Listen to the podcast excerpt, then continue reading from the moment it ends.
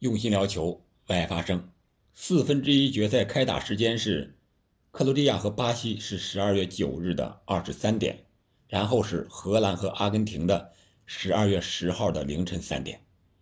十二月十日的二十三点是摩洛哥对葡萄牙，十二月十一日凌晨三点法国对英格兰。这四场四分之一决赛可以说非常令人期待。那本期呢？我们就预测一下首场克罗地亚和巴西这场比赛到底会是一个什么走势和最终的结果。这里是喜马拉雅出品的《憨憨聊球》，我是憨憨。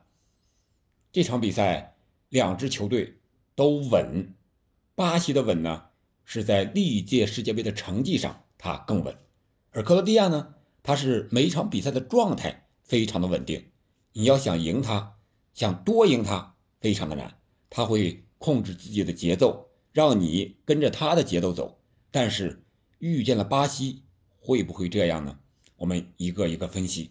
首先是两支球队的氛围都非常好，目前特别是巴西这一块我前期节目也讲了，围绕内马尔这个核心，场上场下都非常和谐啊，特别是他们进球之后一起跳桑巴，然后主教练蒂特也是加入其中，这个氛围。感觉到快乐足球又回来了，而克罗地亚呢，一直就是非常少的有一些场外的新闻，所有人都关注于足球本身，关注比赛本身，这也可以让他们更多的备战比赛，从而很少被外界所干扰，这种氛围是非常难得的。第二个就是从整体实力上看，我觉得巴西队更胜一筹。克罗地亚有实力，上届的亚军，但是他们太老了，比上届相比要老了四岁啊。莫德里奇从三十三到三十七，虽然状态依旧，但是你还能保证他能再踢三个加时赛吗？他们已经踢了一个加时赛了，这就是我要讲的第三个，就是体能。巴西肯定占优啊，巴西和韩国，巴西用了半场。甚至说三十分钟时间就解决战斗了，那克罗地亚呢？用了一百二十分钟再到点球大战，这个消耗是不可同日而语的。而且巴西更年轻啊，所以说在体能上巴西要占优势。再一个就是双方球队的状态都非常好，这个可以说是不分上下吧。再一个就是战术打法，我觉得巴西和克罗地亚都非常的务实，都找着。非常适合自己的战术打法，但是会不会相克呢？我先说巴西这块我觉得他现在相当于一个四二四的阵型，内马尔回防相对来说比较少，当然也不需要他回防。中场有卡塞米罗这个铁腰，这个硬汉，绝对是没有任何问题的。卡塞米罗不仅能够防守，而且出球。由守转攻这一下也是非常的厉害，而他的后卫呢，我刚才讲了四二四，几乎边后卫不用参与进攻，巴西就能解决战斗，这是最可怕的。所以说他留给克罗地亚打反击的机会和空当相对来说会少很多，克罗地亚要想抓住反击机会可能会非常的难。两个边卫达洛特也好，阿尔维兹也好，米利唐也好。几乎把所有的精力都用在防守上就可以了，而进攻就交给他们的维尼修斯、拉菲尼亚、内马尔、里沙利松这些边锋、中锋这些十号球员交给他们就可以了。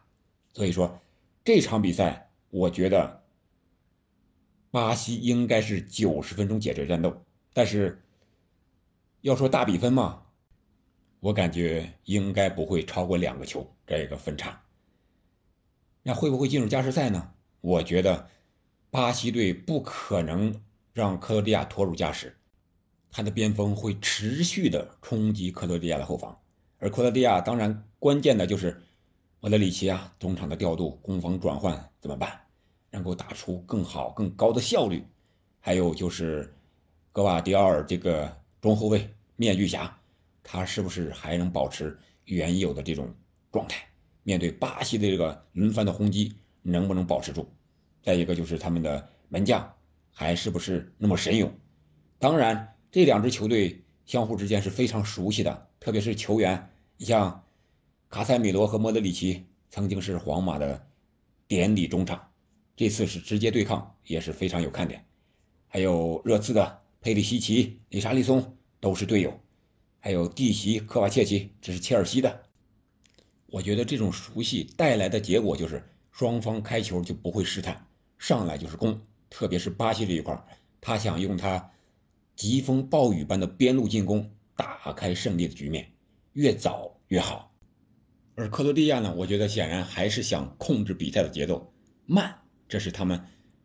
适合他们自己的最好的比赛节奏，因为老了嘛，你一直冲来冲去的，那你的体力一会儿就不行了。那会不会有意外情况呢？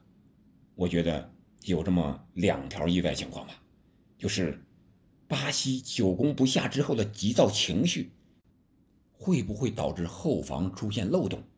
这是一个很大的意外。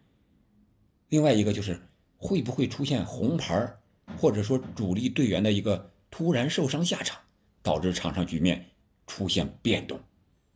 当然，本届世界杯红牌特别特别的少，淘汰赛还没有出现。那这场比赛会不会出现呢？会不会有某个队员神经刀一下，一个大的动作伤人了，裁判一下子给了红牌了？如果哪个队少了一个人，出现十打十一这样的情况，那就不好说了。好吧，这就是我对这场比赛的一个看法。总体上看，巴西会二比零左右的比分取胜，因为克罗地亚他的攻击力确实是太弱了，他们连日本的球门都没有攻破，还想攻破巴西队的后防，我觉得不太可能。蒂席、马尔基尼奥斯、米利唐、达洛特这些人防守能力，无论是整体还是一对一，都是非常厉害的。好了，这就是我对这场比赛的预测，感谢您的收听。我们下期再见。